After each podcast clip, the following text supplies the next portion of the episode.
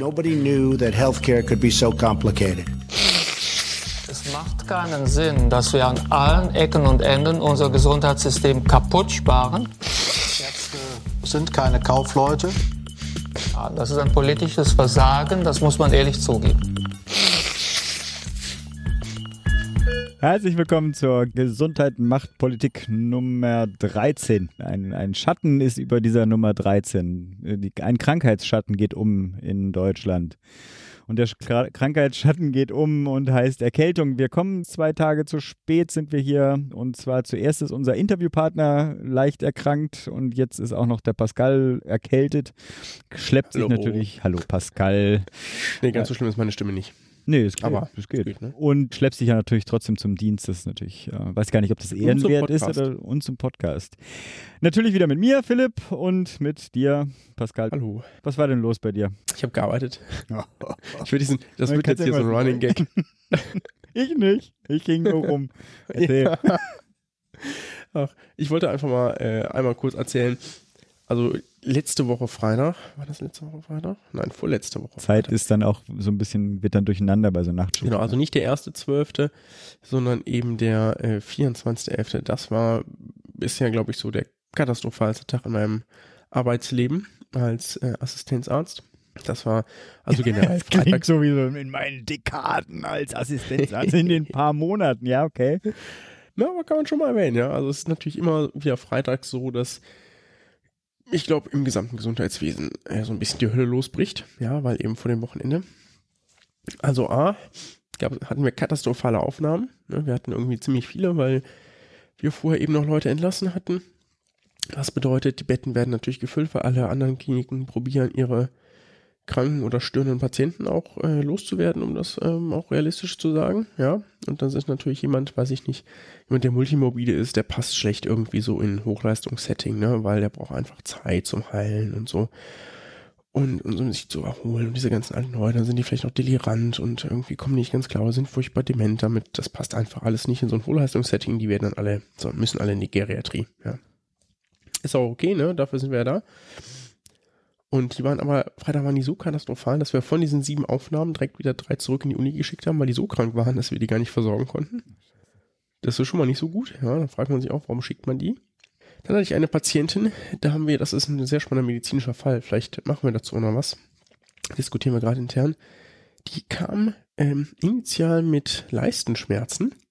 Und zwar gar nicht zu uns, sondern schon vorher in die Orthopädie. Ne? Also weiß ich nicht, hatte irgendwie so Schmerzen im, in der rechten Leiste und hatte dann ach ja, ähm, war dann da gesehen worden, die haben eine, eine Fraktur ausgeschlossen, was man eben so macht, ne? nichts gebrochen, gut, dann stand so ein bisschen im, im Raum, vielleicht hat sie ja Blinddarmentzündung, auch wenn sie schon 70 ist, ne, wurde ausgeschlossen und dann, ja, dann war sie in der medizinischen Klinik, hatte da auch Infektwerte, wurde behandelt, Infektfokus wurde nicht gefunden und dann letztlich lag sie bei uns, wir haben auch nochmal alles mögliche ähm, ausprobiert und letztlich dann auch den Grund gefunden, leider freitags, deswegen mussten wir die dann zum Beispiel auch freitags verlegen.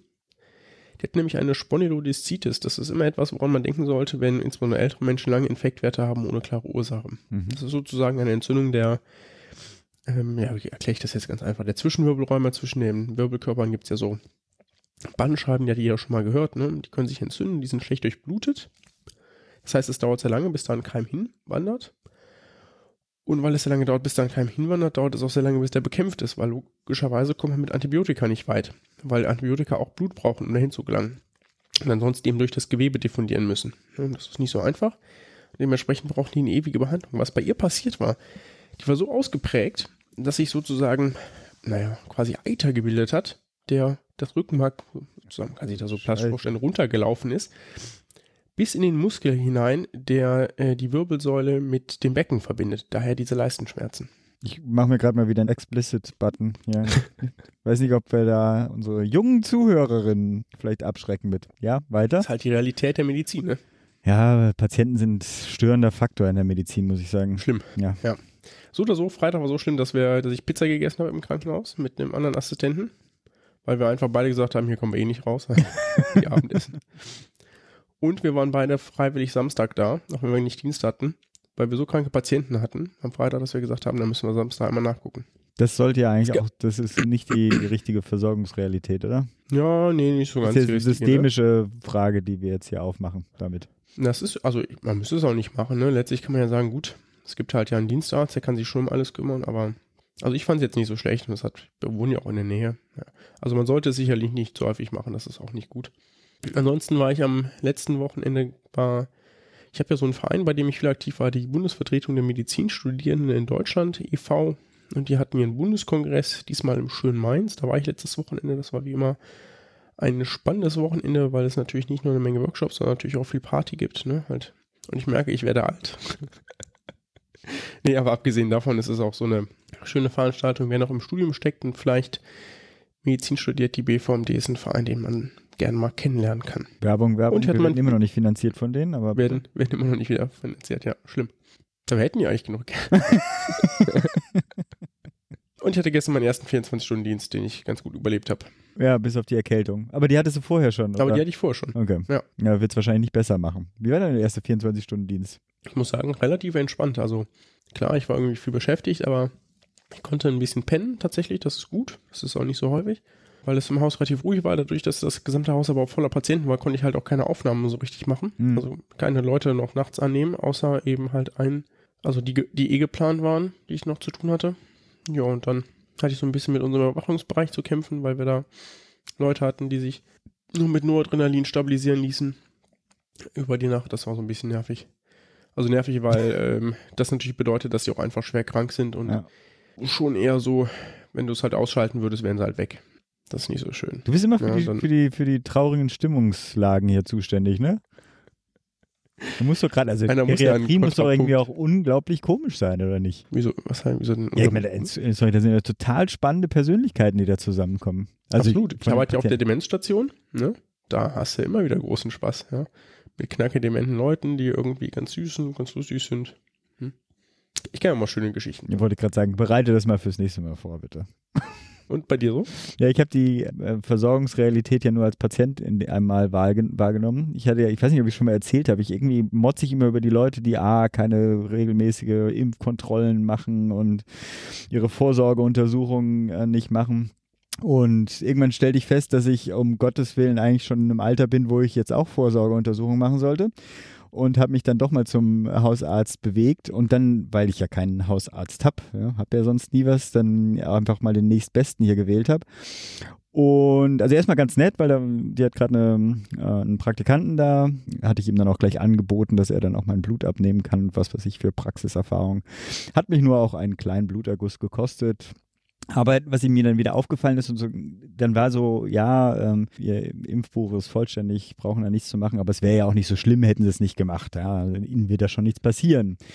Und ich, also ich weiß nicht, wie, wie es dir geht, aber ich mache in so einem Setting äh, nicht immer präsent, so von wegen, äh, was ich eigentlich so mache. Und deswegen so Herdenimmunität oder sowas habe ich dann natürlich nicht angesprochen, aber mir ist dann so später dann auch aufgefallen, ne, groß draußen Praxisschild, Schwerpunkt Praxis Akupunktur. Hätte ich natürlich nicht hingehen müssen, aber es war halt einfach das Praktischste hier um die Ecke. Naja. Ach so, was ich vorher sagen wollte. Herzlichen Dank. wohnst du im Prenzlauer Berg, oder? Ja, ist ja Kreuzberg hier. Soll man das hier so transparent machen? Nachher kriege ich hier Besuch oder so. nee, ich muss mich bedanken bei Christian. Und zwar, wir haben ja diese wunderbare Support-Option hier auf der Website. Und ich habe doch tatsächlich mal was bekommen und zwar ein Lego Ideas Set. Das wollte ich, das, also deswegen ist das ja auch drauf, weil ich es wollte, sonst wäre es ja nicht auf meiner Wishlist. Aber es ist echt ein totales. Kennst du diese Lego Ideas Konzept? Nee. Da kann jeder Ideen reinwerfen, was denn mal gemacht werden sollte. Also äh, zum Beispiel diese äh, Saturn 5 äh, war, ist ein größeres Set, was mal ist. Also sozusagen du baust was zusammen und sagst, hey, daraus könnte man nochmal ein, eigentlich ein Set machen. Und wenn du genug Supporter hast, ich glaube bei 10.000 oder sowas, die das unterstützen, dann produziert Lego das dann auch wirklich. Und in dem Fall ist es Women of NASA, das heißt also berühmte äh, F- äh, Frauen, die bei der NASA, also es waren auch bei, der, bei dem letzten, meine ich wieder, Hidden Figures, letztes Jahr gab es einen Film dazu. cool. Genau, und die gibt es so als Dreier-Set, äh, drei Frauen, Wissenschaftlerinnen, die äh, da was aufbauen, durch ein Teleskop gucken oder so.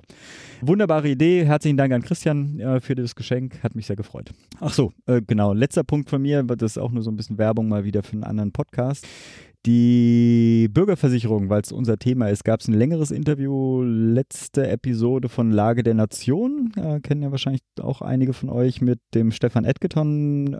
Ich würde mal so sagen, als Einführung in das Thema Bürgerversicherung ganz, äh, ganz spannend.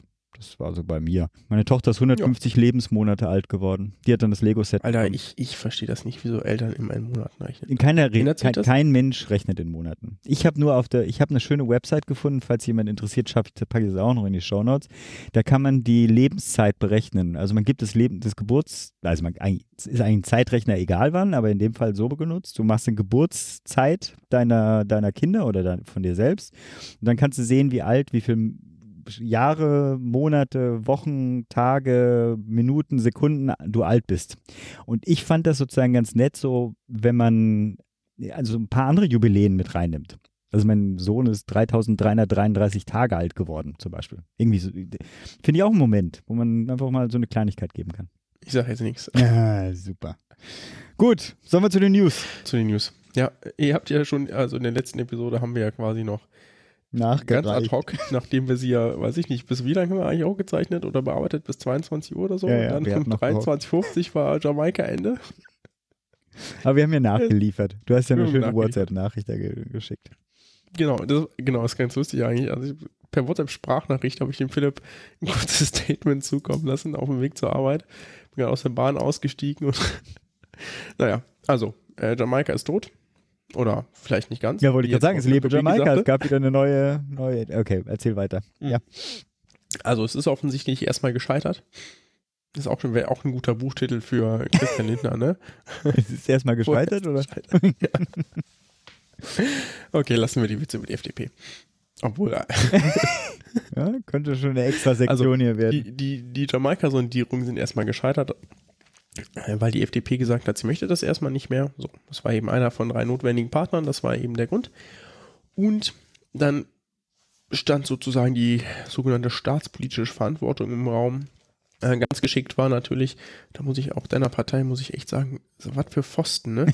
Weißt du, ja. Montag erstmal, erstmal noch schön sagen, so per Partei, ähm, per Vorstandsbeschluss sagen, jo, wir machen doch keine, also ist uns, ist uns alles egal, wir machen keine GroKo. Statt sich schön zurückzulehnen und zu warten, was jetzt passiert, weißt du, die hätten ja gar keinen Handlungsdruck gehabt. Ne? Und dann auch zu sagen, naja, wenn, wenn, jetzt, wenn jetzt hier Steinmeier sagt, wir müssen doch, dann machen wir vielleicht, ne? Weißt du, so ist die SPD wieder die Umfallerpartei. Und ich sag dazu also nur zwei Tage. Wenn, wenn du von und, mir einen Kommentar da rausholen möchtest, ich werde mich da zurückhalten. Ich, und weißt du, sonst hättest du einfach zwei Tage später, nachdem äh, die FDP abgebrochen hat, war quasi die SPD wieder Thema als Umfaller, statt einfach das schön auszukosten, dass die FDP umgefallen ist. Ich habe es nicht verstanden. Egal. Schweige. Also, so, was könnte die GroKo so machen? Wir haben dazu gleich noch ein spannendes Interview. Ja. Nur so ganz kurz. Wir haben noch mal ganz kurz rausgesucht, was denn in diesem Wahlprogramm stand. Wir wissen ja klar, Wahlprogramm und Sondierung und Verhandlungen sind immer noch was anderes, aber so ganz grob. So mehr Geld für die Pflege und ein Sofortprogramm für mehr Pflegekräfte wird wohl unabhängig von der Koalition kommen, denke ich. Mhm. Einfach mal dafür war der Druck in Wahlkampftagen auch zu groß. Ja. Im Krankenhaus könnte durchaus ein Ausgleich von Tarifsteigerungen kommen, sprich, dass die Krankenhäuser quasi mehr Geld dafür kriegen, wenn die Löhne per Tarif steigern, dass es sozusagen keinen Personaldruck mehr gibt. Ich denke, auch im E-Health-Bereich wird es irgendwie sicherlich, egal wie geartet, eine Einigung geben, dass man, dass die, A, die Telematikinfrastruktur so wie jetzt ist, bleibt und dass es aber auch zumindest einen weiteren Fortschritt gibt, dass es da irgendwie was Größeres gibt, mindestens aber so ein E-Health-Gesetz 2.0, was ja auch schon lange diskutiert wird. Bei der Versicherung wird ganz, auch wenn die SPD das anders sieht, aus meiner Sicht relativ sicher keine Bürgerversicherung kommen. Aber vielleicht gibt es eine Parität wieder der Beitragssätze, gegebenenfalls eine Wahlfreiheit. Dazu ist hier auch gleich Interview. Es wird sicherlich auch Bewegung bei der Notfallmedizin geben. Äh, gegebenenfalls auch, also mehr Geld, gegebenenfalls abwarten auf das endgültige SVR-Gutachten mit Prüfauftrag etc. Naja, sowas. Und dann gibt es noch so Einzelnes, die CDU hatte zum Beispiel diesen Medizinstudium, das Medizinstudium 2020 noch drin oder ein nationales Gesundheitsportal die SPD noch so einen Patientenentschädigungsfonds und eine einheitliche Honorarordnung. Es gibt noch so Einzelpunkte, die sicherlich debattiert werden. Genau. Dann gab es, der ein oder andere wird es gelesen haben, weil es auch nicht zu überlesen war, eine ganze Reihe von hysterischen Bürgerversicherungsbeiträgen, weil nämlich Karl Lauterbach gesagt hat, Leute, wenn es jetzt GroKo gibt, dann nur mit einer Bürgerversicherung. Und das hat zu, ähm, auch darüber werden wir gleich noch diskutieren, eine ganze Reihe von hysterischen Beiträgen geführt, die wir vielleicht einfach mal nur so nummeriert verlinken, weil ich das eigentlich witzlos finde, denen da eine Plattform zu geben. Auch also auch wahr, in den ganzen recht, konservativen Medien kam das. Der Beamtenbund sah das gefährdet. Also die, die quasi äh, sich da ein bisschen was erkaufen. Dann die ganzen Ärzte hatten, oder die, nein, Entschuldigung, nicht die ganzen Ärzte, ne, sondern ein Teil der Ärzteschaft, naja, eigentlich alle relevanten Player haben schon, muss man leider sagen, außer vielleicht der VDE, haben irgendwie dagegen gewettert, äh, weil die natürlich sehen, dass dann irgendwer einen Teil weniger abrechnen kann. Ja, und weniger Geld ist bei den Ärzten mal ganz, ganz schlimm. Ganz, ganz schlimm. Mhm. Gut. Zweite Nachricht. Die EMA zieht nach Amsterdam. Ja, da lagen wir Uh. falsch. Soll man nicht darauf hinweisen, dass wir da total falsch lagen? Oder? Ähm, ja, was Ja, haben wir denn gesagt? Ja, wir hatten, äh, erstmal hatten wir gesagt, es wird zwischen Paris und äh, Frankreich, äh, Paris und ähm, Berlin entschieden. Oh ja. Ähm, äh, d- dass die das äh, quasi aushandeln und dass das irgendwie ein Geschacher wird und das ist ja dann augenscheinlich nicht geworden. Also sowohl, dass die e, also EBA, also die Bankenaufsicht, nicht nach Frank, das war Frankfurt ja unser, Genau. unser Kandidat und Amsterdam hatten wir glaube ich gar nicht auf dem Schirm. Nee, ich hätte ja eher Milan geschätzt. Das hat mir, glaube ich, auch gesagt, ne? Und der Witz ist ja auch, Milan war ja auch quasi mit Amsterdam gleich auf und Amsterdam hat ja nur Losglück gehabt. Also gar nicht so falsch sind wir nicht. Wir werden ein bisschen was verlinken, wie das abgelaufen ist. Dazu gab es einen Live-Blog, den ich ein bisschen verfolgt habe, dementsprechend. Also Milan hatte irgendwie genauso viele Stimmen wie Amsterdam und dann wurde gelost eben. Da war es halt Amsterdam. Amsterdam ist sicherlich auch ein guter Platz. Obwohl Ähm. die Amsterdamer sich schon beschweren. Ich Auch gleich, ja, ja, die, ach, ein kleiner Beitrag aus der Amsterdamer, keine Ahnung, Lokalpresse. Zu viele neue. So, weil sie jetzt plötzlich ja wieder Kosten steigen. Ja, und ich habe auch noch eine kleine News dieses Mal. Ich denke, solange die ähm, ja, Verhandlungen nicht existieren, noch, noch nicht mal eine richtige Entscheidung dazu ist, der Bundesparteitag wird bestimmt ganz spannend werden, ähm, wie sich die Partei da mal wieder auseinandernehmen wird. Wie dem auch sei, deswegen habe ich noch eine kleine Sache zur Jahreszeit wunderbar und für dich natürlich nicht hilfreich. Es gibt ein neues Cochrane-Papier. Die haben sich dann auch lustigerweise mal mit der gemeinen Erkältung auseinandergesetzt und es gibt, äh, surprise, surprise, immer noch keine Impfung dagegen, aber auch keine geprü äh, geprüfte Präventions- oder Behandlungsmöglichkeit. Es helfen Vitamin C bringt nichts. ja, ähm, Placebo-Effekt hilft aber, wie bei allem. Wie dem auch sei, zwar können hier OTCs, also ähm, handelsüblich zu bekommende Antihistaminika oder abschwellende Medikamente helfen, äh, entweder allein oder in Kombination. Dabei die Symptome ein bisschen zu lindern, aber ansonsten schließen sie auch mit dem Satz Pass the Tissues. Wie auch immer. Link kommt rein. Ich warte immer noch darauf, dass da irgendwas mal, keine Ahnung, ein Wundermittelchen entwickelt wird, aber Mach doch mal. Ja, ne? Ich habe auch von ein paar Kügelchen gehört, die da helfen sollen. Ja, da gab es auch einen schönen Bericht über die, nicht diese, Meditonsin heißt es, glaube ich, nicht Kügelchen, dieses, dieses äh, homöopathische Tröpfchengedöns, wo auch drauf geschwört wird. Da ist natürlich auch keine Evidenz dabei.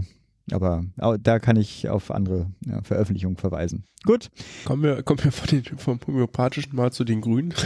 genau, ist ja, der Weg ist nicht weit. Wir haben ein Interview mit dem Jörg Sauskat. Die meisten oder die Hörer der ersten Stunde kennen ihn äh, zumindest schon. Wir hatten ihn in unserer Null-Episode. Ja, dann würde ich sagen, ab zum Interview. Jupp. Für die, die uns hier schon von der Nullnummer aus begleitet haben, kennen ja den heutigen Gast schon. Hallo Jörg. Hi. Schön wieder mit dir zusammenzusitzen und ich auch wieder dieses klassische Setting. Ich bin hier live dabei und zugeschaltet, etwas übernächtigt aus dem Nachtdienst ist der Ich bin Pascal. überhaupt nicht übernächtigt. Äh, du klingst aber so ein Hallo. Ich klinge erkältet. Wie dem auch sei, Jörg ist Referent für Gesundheitspolitik in der Bundestagsfraktion Bündnis 90 Die Grünen. Und im Mai sprachen wir ja noch irgendwie, was ist die Bedeutung von Gesundheitspolitik, welche wird sie haben im Wahlkampf. Da waren wir noch alle jung und naiv. Wie ist es dir denn in der Zwischenzeit ergangen und vor allem spannend für uns, wo warst du denn am 19.11. um 23.50 Uhr? Ich glaube, die Zuhörer wissen alle, was da passierte. Am 19.11. um 23.50 Uhr habe ich vor dem Rechner gesessen, habe auf Twitter geschaut und plötzlich irgendwie habe ich so einen Tweet von der Nicola Bär gesehen, Hm. der ein paar Sekunden alt war und wo sie dann halt den Abbruch der Gespräche gemeldet hat. Ja, das war für mich überraschend. Also der Zeitpunkt war für mich überraschend, weil ich habe eigentlich damit gerechnet, so jetzt ist der Knoten irgendwie durchschlagen und jetzt kann man irgendwie in Verhandlungen einbiegen. Aber der Zeitpunkt war für mich wirklich überraschend. Also nicht, dass das der Abbruch an sich überraschend war, aber der Zeitpunkt war für mich überraschend. Das war tatsächlich nicht mehr überraschend. Also für mich kam das, also ich dachte, die brettern das jetzt durch und das ist so diese äh, typische Theater der Politik. Jetzt wird nochmal so getan, als ob es jetzt um was ganz Wichtiges geht und dann schlussendlich verkündigen das dann, äh, dann doch. Also du hattest schon ein bisschen damit gerechnet. Ja, also ich hatte eigentlich schon, schon länger den, das Gefühl, also wenn man so gehört hat, wie Dobrin sich aufstellt in den Verhandlungen, was der eigentlich für ein strategisches Ziel hat, habe ich das Gefühl, eigentlich kann der kein Interesse daran haben, dass es klappt. Bei der FDP habe ich mir überlegt, naja, so wie die aufgestellt sind, ohne Hinterland, quasi fast nackig, will das jetzt denen gar nicht vorwerfen oder sowas. Es ist natürlich einfach mhm. so, wenn man vier Jahre nicht im Bundestag ist, dann kann man viele Debatten kriegt man nicht mit. Fachlich ist man jetzt nicht mehr auf der Höhe. Insofern habe ich mir schon gedacht, also eigentlich können die auch kein echtes Interesse daran haben. Und an dem Donnerstag hatte ich schon das Gefühl, oh, das wird hier, mhm. da weiß ich nicht mehr so richtig, wie das laufen soll. Aber dann an dem, an dem Samstag und dem Sonntag hatte ich das Gefühl, okay, jetzt haben sie sich irgendwie mhm. gefasst, jetzt kann das irgendwie in Verhandlungen einbiegen. Also unabhängig davon, dass man natürlich nicht weiß, was mhm. bei Verhandlungen rausgekommen wäre, aber da hatte ich schon das Gefühl, dass, dass das irgendwie zu einem vernünftigen Ende kommt. Aber das hat mich schon überrascht. Also 23.50 Uhr habe ich vorm Rechner gesessen und auf Twitter geschaut, was jetzt mhm. los ist. Du hast, hast gerade schon so ein bisschen erzählt, ähm, aber wie hast du denn die Sondierungsgespräche insgesamt so wahrgenommen, mit der für jetzt uns Beobachter, vielleicht zumindest Philipp und mich, klar irgendwie bevorstehende Regierungsbeteiligung und ähm, wie war denn zum Schluss der Stand der Gesundheitspolitik, also, also speziell zu den Themen was jetzt so, mal, sagen wir mal ganz plakativ, Bürgerversicherung, Cannabis ja. und der Ex-Versandverbot. Ich muss natürlich sagen, ich habe nicht an den Verhandlungen teilgenommen, sondern ich kann nur sagen, was mir erzählt wurde. Klar ist, eine Bürgerversicherung hätte es in dieser Konstellation nicht gegeben. Es war auch nicht unser, unser Ziel, jetzt sage ich mal, mit dem Paket Bürgerversicherung da reinzugehen, sondern unser Ziel war es sozusagen mit Schritten. Mhm also was wir stark gemacht hatten und was für uns auch wichtig war, war halt äh, die Wahlfreiheit der Beamten. Für die Beamten, also um einen kleinen Schritt Richtung okay, Bürgerversicherung das ist ja, das ist ja zu machen. Hm. Also Hamburger ähm, Modell, ja? Ja, Hamburger Modell heißt dann in, in diesem Fall für den Bund, der Bund übernimmt äh, die Hälfte, also übernimmt den Arbeitgeberanteil für die Bundesbeamten. Mehr hätten wir ja nicht machen können. Und der zweite Teil wäre natürlich, dass man einen beihilfefähigen Tarif im GKV-System schafft. Das waren unsere beiden Elemente. Ich kann nicht sagen, was dabei rausgekommen wäre, weil wir halt am Ende nicht mehr über diese Themen gesprochen haben. Also an dem Wochenende wurde nach meiner Kenntnis nicht mehr über Gesundheitspolitik gesprochen, sondern da waren halt andere mhm. Themen. Und möglicherweise hätte man diese Themen mit in die Verhandlung genommen das Gefühl war natürlich, dass jetzt, naja, es wäre wirklich schwer geworden, weil sowohl FDP als auch die Union hat uns klar signalisiert, da wollen wir nichts machen. Da war ihnen also das Interesse der, äh, die, die wirtschaftlichen Interessen der privaten Krankenversicherung waren für sie hm näher. Ja, und vielleicht auch des Beamtenklientels, oder? Äh, ja, aber die Beamten, da wird denen ja nichts weggenommen, sag ich mal. Also wenn gesetzlich versicherte Beamte da eine Unterstützung des Beihilfeträgers bekommen für ihre Krankenversicherung, wird den mhm. die Beamten, die jetzt unbedingt darauf bestehen, in die GKV zu kommen, äh, Quatsch, in der PKV zu, zu, zu bleiben, wird ja nichts weggenommen. Insofern verstehe ich jetzt auch die Aufregung bei den Beamten nicht. Klar, bei also, diesem Modell. Bei diesem die Modell. Aufregung wäre, geht ja häufig so, um wir, wir hätten die ja nicht zwingen wollen, in die, in die, in die gesetzliche Krankenversicherung zu, zu gehen, sondern es ging ja nur darum, die gesetzlich Versicherten oder die Beamten, die in die gesetzliche Krankenversicherung gehen möchten, da Tarif anzubieten quasi. Ja, mhm. also dass sie im Grunde nicht benachteiligt sind. Mhm. Also dass man, wenn man schon Wettbewerb will, dass man da auch sagt, okay, dann zumindest an dieser Stelle mit gleich langen Spießen. Cannabis muss ich ganz ehrlich sagen, also ich glaube, da hätten wir nichts hinbekommen. Ich dachte, die FDP wäre da noch. Ja, aus zwei Gründen. Das eine, der eine Grund ist, die Union ist da absolut mhm. ideologisch, absolut verbohrt, keine Chance an mhm. der Stelle.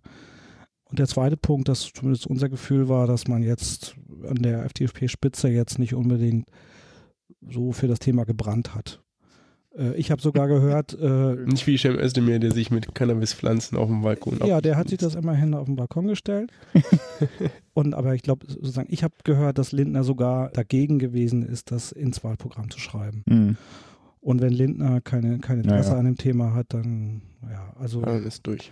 Ja. Ist das Thema. Also es war, ich vielleicht äh, sozusagen unterstelle ich denen auch was jetzt.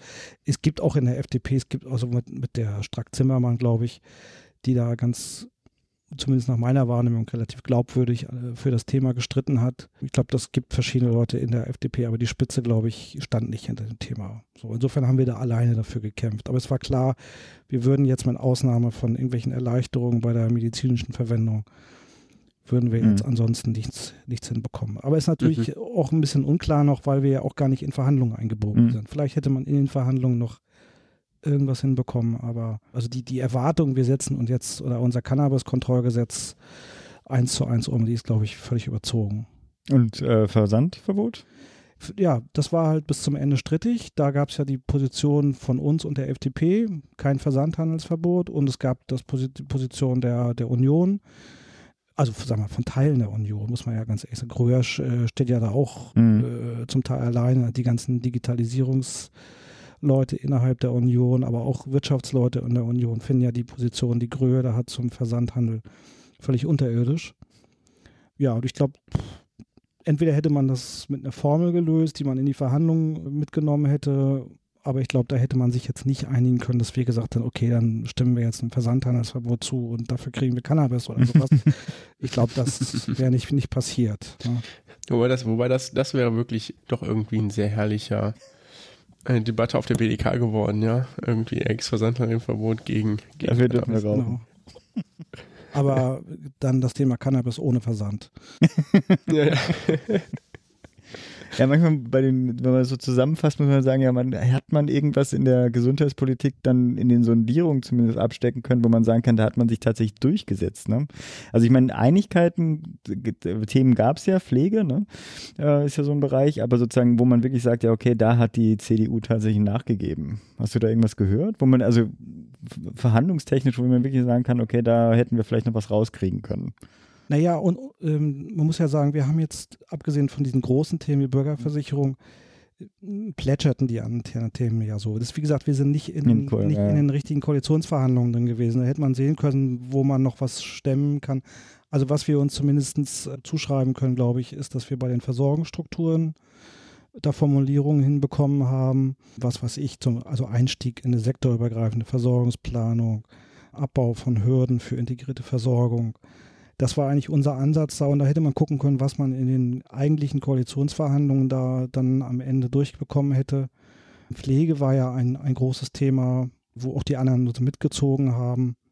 Was mir aufgefallen ist, einfach, äh, dass, also entweder lag es am Interesse oder so. Also wir, wir, ich glaube, dass wir relativ gut vorbereitet waren. Wir haben in diesen beiden Runden, wo es um das Thema Gesundheit ging, also wo es auf mhm. der Fachebene um das Thema Gesundheit ging, haben wir die Formulierung geliefert, zumindest in der zweiten Runde. In der ersten gab es noch keine Formulierungsvorschläge nach meiner Erinnerung. Aber in der zweiten haben wir im Wesentlichen die Formulierungsvorschläge äh, geliefert. Es, es, waren ja viele Themen noch offen. Also die FDP wollte zum Beispiel die Aufhebung der Budgetierung für Ärzte. Das hat sie gar nicht, hat sie in diesen Sondierungen gar nicht, gar nicht so stark gemacht. Jedenfalls in der zweiten Runde nicht mehr. Bayern will unbedingt äh, bei Morbi RSA bayerisches Geld soll in Bayern bleiben. Also das war ja, wurde ja alles nicht, nicht stark gemacht, sondern das wäre dann ja ohnehin in den Verhandlungen mhm. geblieben. Also da hätte man gucken müssen, ich glaube, wir hätten im Bereich Digitalisierung, glaube ich, hätten wir was hinbekommen. Wir hätten im Bereich Versorgungsstrukturen was hinbekommen.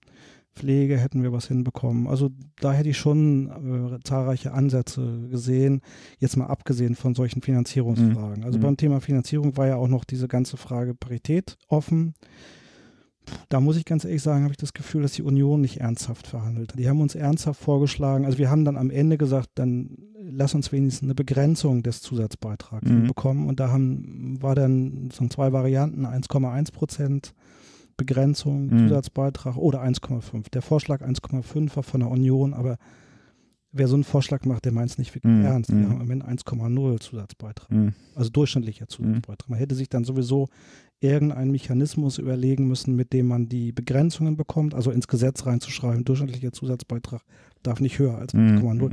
Hätte ja in der Praxis keine Auswirkungen gehabt, da hätte man irgendwas anderes sich überlegen müssen. Hatten wir auch schon, schon Überlegungen, aber da hatte ich das Gefühl, dass die Union und das äh, sozusagen insbesondere Grün noch nicht begriffen hat, welche, Spreng, also welche Sprengkraft dieses Thema hat. Im Moment machen die sich einen schlanken Fuß mit 1,0 und mhm. so. Aber das wird, wird sich ja nicht, das wird ja nicht so bleiben, sondern wir werden ja auch äh, auf der Ausgabenseite einen Anstieg sehen und dann wird wird der Zusatzbeitrag mhm. auch erheblich ansteigen. Man muss ja jetzt gucken, was die da jetzt aushandeln, Union und, und äh, SPD mhm. miteinander, was das wieder für Ausgaben folgen. Wir haben ja auch einiges an Ausgaben das sind ja, ist ja gleich das nächste Thema. Äh, also irgendwie habe ich das Gefühl, keiner will ja gerade wirklich. Insofern kann man ja wirklich vom schwarzen Peter reden. Ich habe mich jetzt tatsächlich für den Bundesparteitag morgen, also wir nehmen auf am Mittwoch, den 6. oder so. Ja, Nikolaus. Hätte ja was mitbringen können. Und ja. Ja, ja, du hast ja wenigstens was verteilt. Ja, da hättest du mich auch vorbereiten können. Also mit ein bisschen ist ja das bei mir eine offene Wunde und äh, bei euch bestimmt äh, voller Häme betrachtet ihr, wie jetzt die SPD sich da reinwursteln will. Was erwartest also du denn mit diesen Vorerfahrungen? Also ich dachte zum Beispiel sowas wie Parität dürfte kein Problem sein. Es wird jetzt diskutiert, naja, äh, innerhalb der SPD, wir machen die GroKo nur beim, bei der Bürgerversicherung, was natürlich auch ein bisschen Wunschdenken ist, aber was erwartest du denn tatsächlich, was die Gesundheitspolitik betrifft? Ich kann das wirklich nicht sagen, weil äh, ich nehme ja auch wahr, dass es innerhalb der SPD auch erhebliche Vorbehalte gegen eine große Koalition gibt. Ich kann die auch zum Teil verstehen. Ne? Jetzt ist man in den, in den, äh, in bei den Wahlen hat man jetzt massiv verloren. Ähm, Wobei ich auch nicht genau sagen kann, woran es jetzt liegt, weil ich, ich, ich glaube, die SPD kann sich schon, kann sich schon einiges anheften, was die letzten vier Jahre betrifft. Jetzt nicht, im, nicht, nicht so unbedingt in der Gesundheitspolitik, aber in anderen Feldern, Sozialpolitik.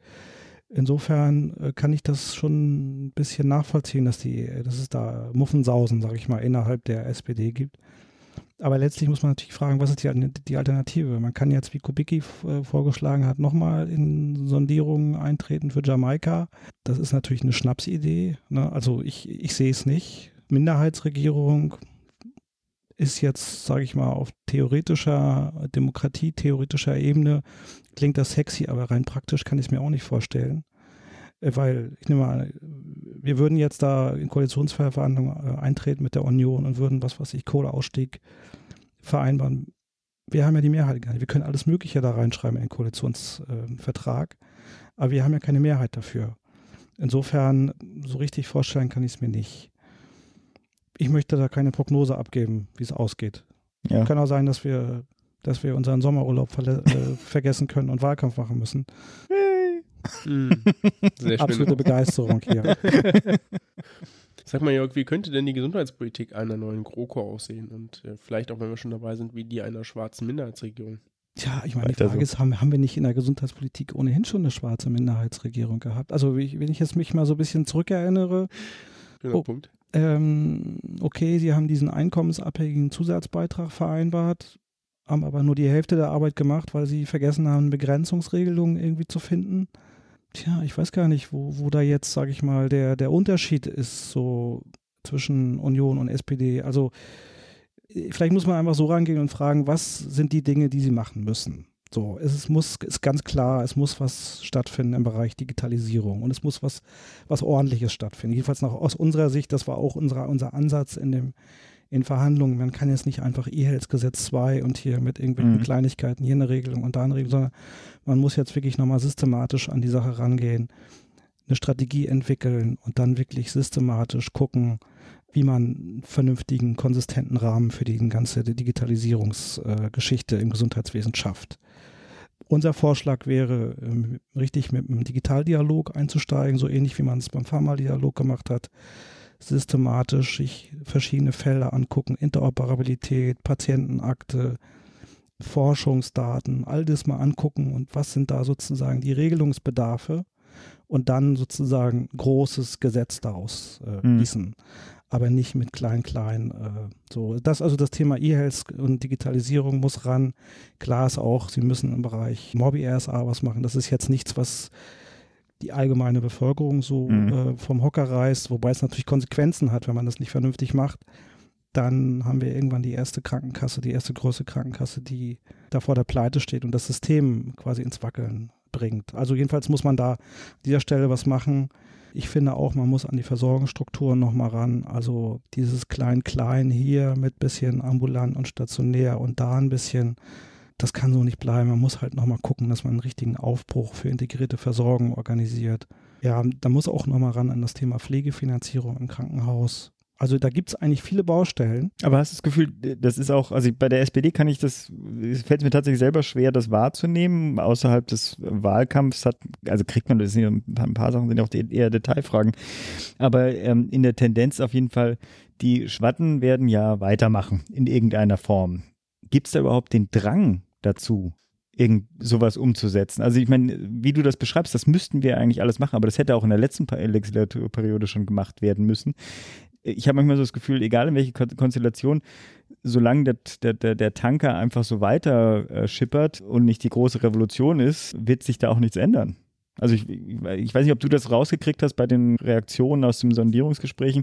Ging es da um so kleinteilige Verhandlungen oder war eine, eine Aufbruchstimmung, wie auch immer, verspürbar?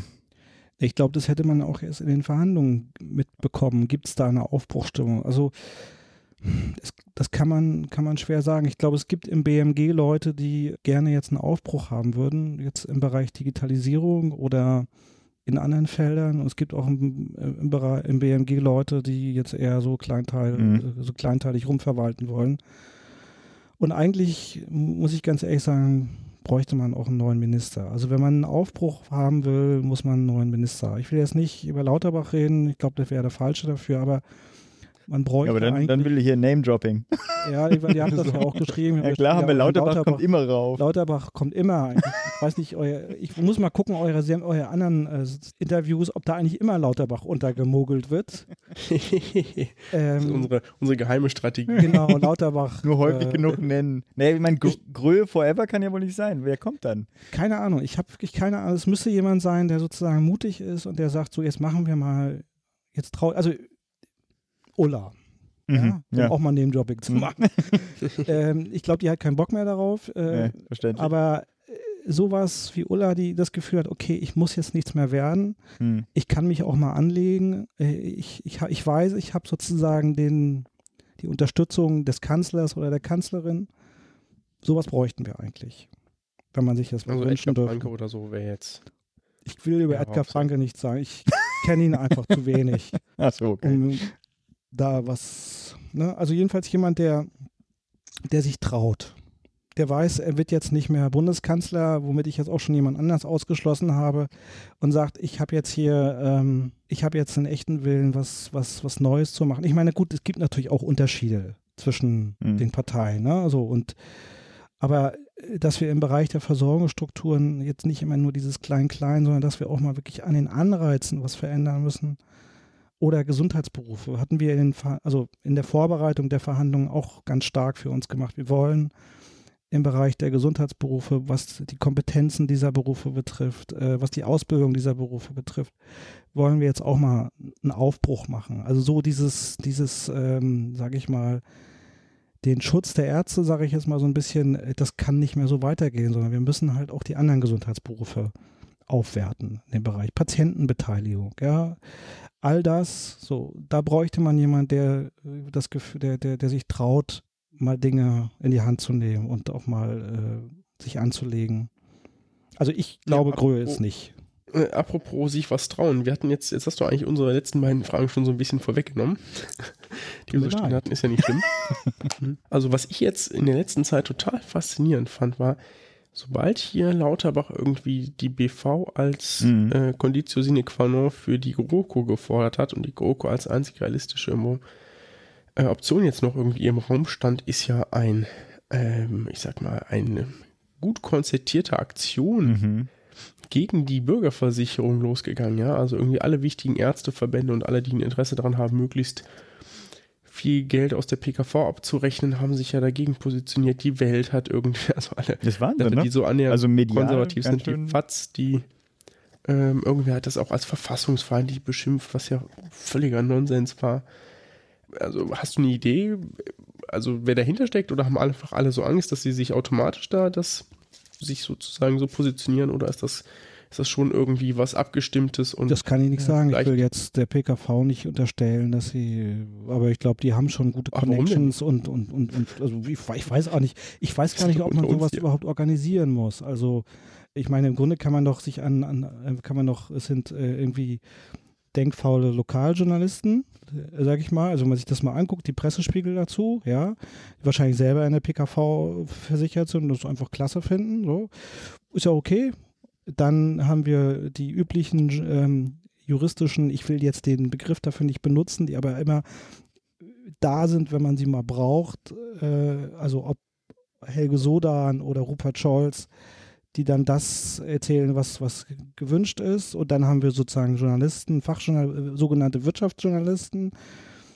Ja, ich glaube, sowas muss man nicht organisieren. Die gibt es einfach. Ja. Mhm.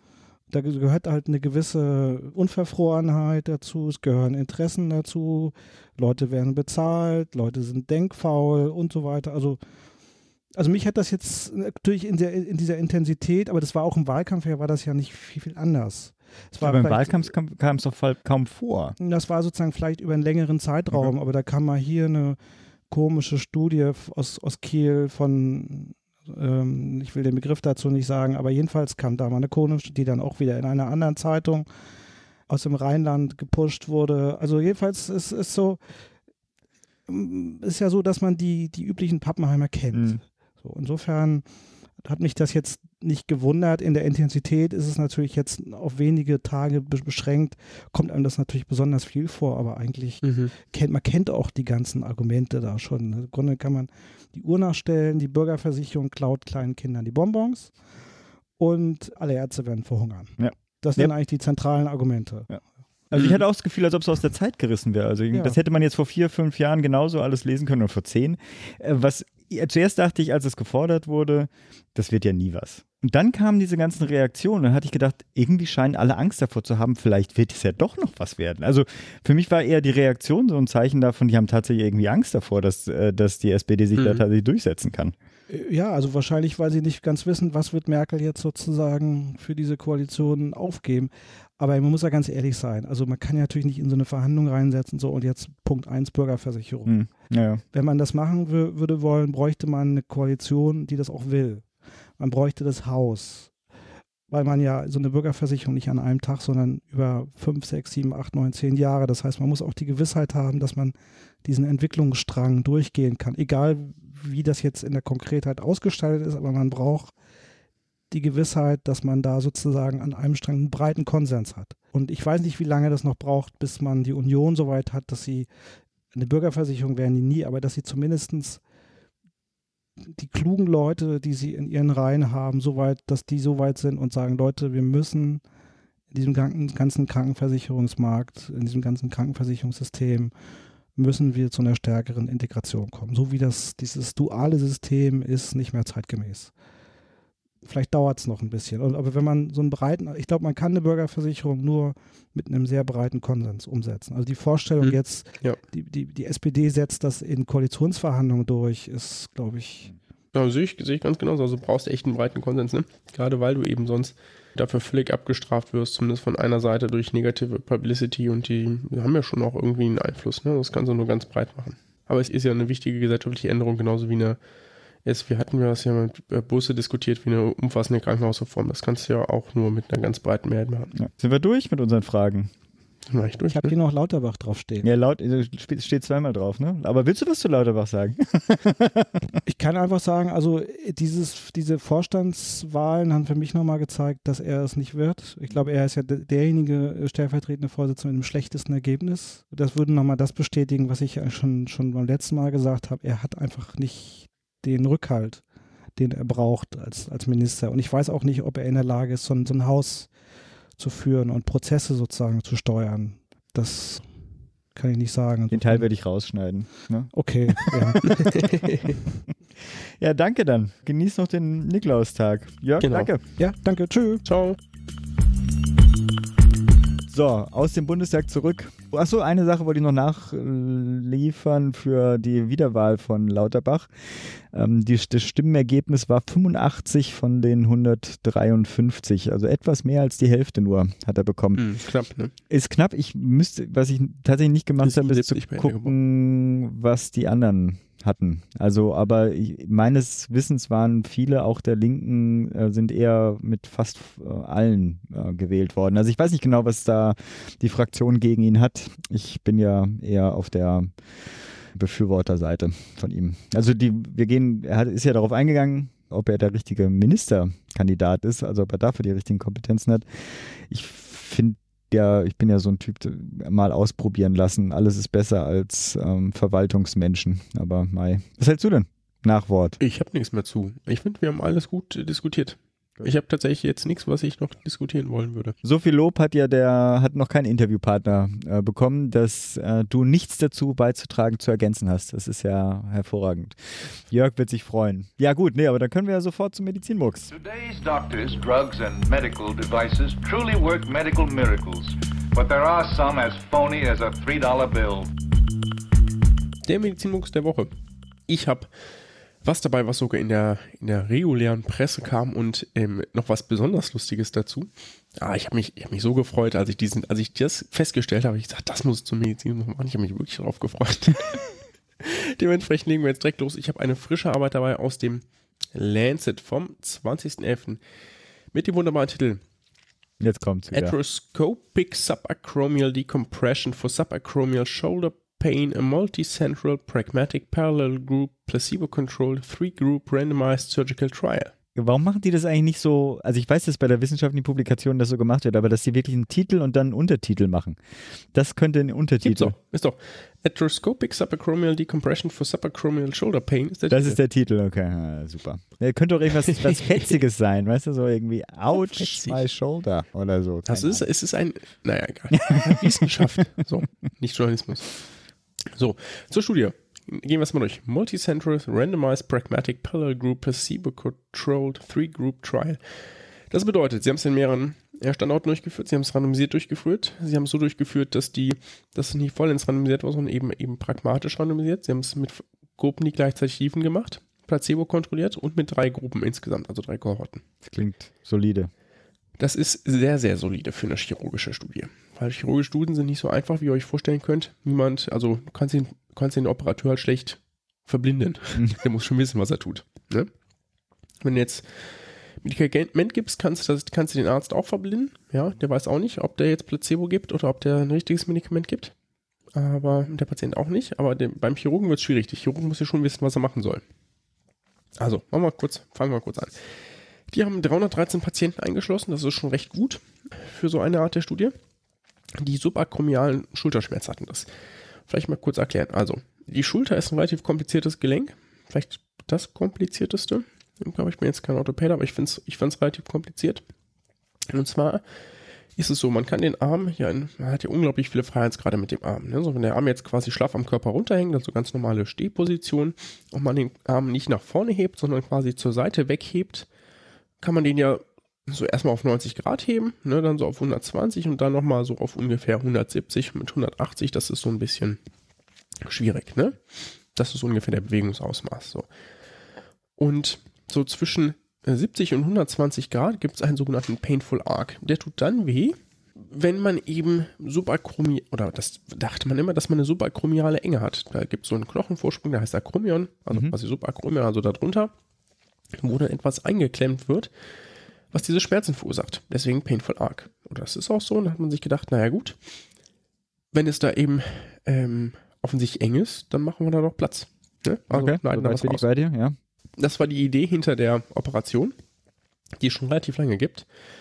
Und was haben die jetzt gemacht? Die haben Leute genommen mit eben diesem Schmerz, die ihn seit mindestens drei Monaten haben. Das ist dann nämlich so quasi die, die chronische Komponente, die aber eine die intakte Sehnenverhältnisse der Schulter hatten. Das ist ganz wichtig, weil sonst gibt es ja noch ein zweites Problem. Mhm. Ja, die fähig gewesen wären, arthroskopisch untersucht zu werden und vorher eben schon alles Mögliche ausgetestet hatten oder zumindest eben halt ein bestimmtes Programm, ähm, um zu gucken, ob das nicht ohne Operation besser wird. Ne? Weil man natürlich sollte man anderes probieren, bevor man operiert wird. Ne? Also Physiotherapie, vielleicht sogar Injektion. Ne? So.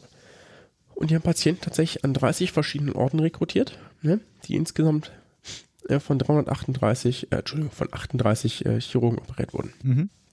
Und die haben die Patienten tatsächlich 1 zu 1 zu 1 randomisiert zu der Gruppe arthroskopische subakromiale Dekompression, also quasi wir äh, machen Arthroskopie, sprich quasi Schlüssellochtechnik, nicht offen operieren, ne, sondern wir machen das arthroskopisch, ist glaube ich hoffentlich klar, oder? Mhm. Mhm. Ja, Was weiß ist? Ja. ja. arthroskopische Dekompression, sprich quasi gucken rein, Schlüssellochtechnik machen, ein ähm, schneiden was raus, sozusagen, jetzt mal ganz vereinfacht gesagt, und machen wieder zu. Investigative Arthroskopie only, ne? also man guckt quasi rein, fächert das auch so durch, macht aber nichts ra raus, das ist die Placebo-Gruppe, Mhm. ja, die haben Mhm. auch nachher die Nähte und das gleiche Gefühl, aber da fehlt eben nichts oder eben kein Treatment. Ne? Mhm. So, und die haben das, ähm, das heißt sozusagen die Placebo-Gruppe, haben das genauso gemacht, die haben genauso Anästhesie bekommen, ähm, die haben quasi alles durchgeguckt, aber dann haben sozusagen, haben sogar noch einen dritten Schnitt gemacht, den man braucht eben, um etwas rauszuschneiden, ja, den man daher nicht gebraucht hätte. Mhm. Einfach nur, damit es simuliert werden kann, ne, dass es so aussieht, als wären sie operiert worden. Und die haben das dann mit einem Schultertest getestet, ne, mit einem, dem sogenannten- sogenannten Oxford Shoulder Score. Und die waren sogar sehr gut, weil die haben vorher gesagt, eine, nur eine Erhöhung oder eine Er- Verringerung um diese und jene Punktzahl wäre für uns klinisch relevant. Ja, also das ist eine top vorbereitete Studie. Und was war das Ergebnis? Mean Oxford Shoulder Score did not differ between the two surgical groups at six months. Both surgical groups showed a small benefit over no treatment, but these differences were not clinically important. Also alles, was wir Böse. gemacht haben die letzten Jahre, nix. Scheiße. Ja. Es kann natürlich, wie immer, einzelne Patienten geben, denen das doch was gebracht hat, ne? Will man gar nicht ausschließen. Aber wir können sagen, dass das eher auf die Gesamtbevölkerung gebracht hat. Kein Unterschied zu Placebo-Behandlung und kein Unterschied zu Nichtbehandlung. Nee, gar nicht Behandlung, okay. Das ist Bitter. Ähm, bitter, ja. Das zeigt, wie wichtig solche Untersuchungen auch in der Chirurgie sind, weil sowas gibt es schon zu Kniearthroskopien, Mhm. ja, wo wir auch wissen, dass das nichts bringt. Und man dementsprechend ganz, ganz, ganz, ganz vorsichtig sein muss, ne? was diese Bereitschaft dazu angeht, Arthroskopien zu machen. Ja, die sind für bestimmte Sachen sind die gut, aber für bestimmte Sachen eben offensichtlich gar nicht. Ne? Mhm. Und da muss man eben vorsichtig sein. Ich Also so. finde es deswegen auch so spannend, weil es äh, äh, so plausibel klingt. Also ich meine, die Erklärung, warum man diese OP macht und warum man das wegnimmt, ist, ist ja nachvollziehbar. Ne? Also du hast einen Schmerz, ja, da hast du einen, so einen Fortsatz, den Mhm. entfernen wir jetzt. Also sozusagen, es ist intuitiv nachvollziehbar, dass man das macht als, als, als Ja. Therapie. Hm? Ja, genau. Bringt aber nichts. Böse. Also die Leute haben genauso Schmerzen, genauso Bewegungseinschränkungen wie ohne Therapie. Ganz spannend fand ich noch, die, die haben auch einmal probiert zu erklären, woher sie denn glauben, dass die Unterschied zwischen den beiden ähm, chirurgischen Gruppen und der unten, also der sozusagen kein, keine Behandlungsgruppe kommt. Und zwar einmal natürlich durch den Surgical Placebo-Effekt, ne, also durch Mhm, das, was mhm. gemacht wurde. Man das, das Gefühl hat, das muss ja geholfen haben. Gegebenenfalls bisher nicht bekannten Effekten der, der Arthroskopie, ja, Mhm. oder der postoperativen Physiotherapie. Das Okay. scheint mir das wahrscheinlichste. Ja, Das allerdings, natürlich ja. nicht. Ja, ne? aber trotzdem, auch das klingt zumindest So. nachvollziehbar. Was ganz spannend ist noch, more patients in both surgical groups considered themselves to have improved after treatment. Ne? Also die Patienten Mhm. haben schon das Gefühl, dass es ihnen besser geht im Vergleich zur Nicht-Therapiegruppe. Ne? Aber wenn man es nach einem Jahr sich anguckt, dann nicht mehr so richtig. Ne? Mhm. Also es ist schon, mh, Irgendwann hilft das Placebo nicht, die Realität Ja. tritt dann ein. aber Okay. die Leute, die in den Surgical Groups so waren, die waren auch zufriedener mit dem Outcome. Also dieses, Ja, aber- der Placebo scheint schon stark zu sein. Ne? ja, hoher Preis, den man für den Placebo bezahlt. Und das, das, die Conclusion ist halt auch einfach richtig hart. Ne? Also es waren alles Chirurgen, die das durchgeführt haben. Ne? Mhm. Deswegen ist das auch so gut. Ne? Ich zitiere nochmal. The findings question the value of this operation for these indications and this should be communicated to patients during the shared treatment decision-making process. Also, es kann natürlich wie immer Einzelfälle geben, in denen man guten Grund hat, das doch zu tun. Ne? Ja, aber, aber ansonsten, naja, sollte man sehr skeptisch sein. ja, ich meine, sie, eine zweite Meinung einholen. Decision-Making Process, also, wenn man das dem Patienten sagt, hören Sie zu, wir können das natürlich machen, aber eigentlich gibt es dafür Bringt keine Evidenz. aber wenn sie sich besser fühlen, naja, okay, gut, ist ja auch böse. Ja, ja, naja, aber ich meine, so ist es, ne? Es gab dazu auch einen ganz, einen ganz schönen Kommentar im, Edit im Editorial, den wir auch verlinken werden. The costs of surgery are high, although the low occurrence of, of complications might suggest that the surgery is benign. There is no indication for surgery without possible gain. Hm. Ne? Also, Mhm, ja. wenn man nicht das Gefühl hat, dass sich was verbessert, soll man es auch nicht machen. Und dann sagt er noch etwas Spannendes, das wir auch mal aufgreifen werden, wenn es dazu eine Evidenz gibt. There is a worrisome trend to do arthroscopy to, of the hip, Mhm. also Hüftgelenk, Mhm. Arthroskopie, including elderly patients with Degenerative Hips. Und Mhm. genau das hat sich eben beim Knie nicht erfolgreich gezeigt. Also Mhm. Äh, degenerative Knieveränderungen lassen sich arthroskopisch nicht beheben und verbessern. Und man darf sehr zumindest mal skeptisch sein, ob das dann in der Hüfte was bringt. Bis dahin wird es durchgeführt. Ja, ja, es wird durchgeführt und es äh, unterstreicht natürlich auch so ein bisschen die generelle Kritik äh, der Gewinnorientierung hier und da. Und jetzt, und jetzt kommt mein absolutes Highlight noch. Das Deutsche Ärzteblatt hat in der Ausgabe vom 10.11.2017 ähm, einen Artikel mit dem Namen Impingement-Syndrom der Schulter publiziert. Und die beschreiben die Operation als richtig gut. Shit. es ist so herrlich. Ich, ich zitiere kurz. Also zehn Tage davor muss man, genau. Ja, ja, genau, zehn Tage, ja. Eine ich zitiere, eine Operation wird bei ca. 30% der Patienten aufgrund einer frustanen konservativen Behandlung durchgeführt. Ja, die haben die gleichen, einen, Hm. gleichen Kriterien beschrieben wie oben. Was man ihnen zugutehalten müssen, sie beschreiben auch sehr ausführlich und gut konservative Therapie. Schreiben dann, ich zitiere wieder, die arthroskopische Technik wurde 1987 von Ellmann beschrieben. Die Resultate führen zu guten bis sehr guten Ergebnissen mit völliger Schmerzfreiheit bei uneingeschränkter Belastbarkeit der Schultern. In der Meta-Analyse von Dong et al. wird die arthroskopische Dekompensation als relativ überlegen dargestellt. Und das ist wirklich, Fail. peinlich. Ne? Ja, das ist allerdings. Nicht, und ich sage deswegen, ich sage euch kurz warum, ja. Zehn Tage zuvor, klar kann das sein, ne? Sie schreiben vor, nämlich noch, bis heute gibt es keine validen Messinstrumente oder prospektiven Arbeiten, die zeigen, welche Patienten wovon profitieren. Ja? Das Paper war lange vorher fertig, das hat halt nur auf Veröffentlichung gewartet. Ne? Mhm. Aber was ich denen wirklich vorwerfe, diesen Autoren, die haben nicht ins Trial-Register geguckt. Ja? Diese andere Arbeit war nämlich, stand im Trial-Register und die, hätte, die hätten genau gesehen, dass es da eine prospektive Arbeit gibt, die demnächst fertig wird und kommt. Ja, und das ist peinlich. Hm, ja. Selbst schuld. Die werden sich richtig, richtig gekniffen haben. Dass quasi zehn Tage danach etwas rauskommt, was den gesamten Artikel Hm, ähm, genau ins Gegenteil bringt. Verkehrt. Ja, ja, shit. Okay. so Spaß der Woche. Gut. Bis dann.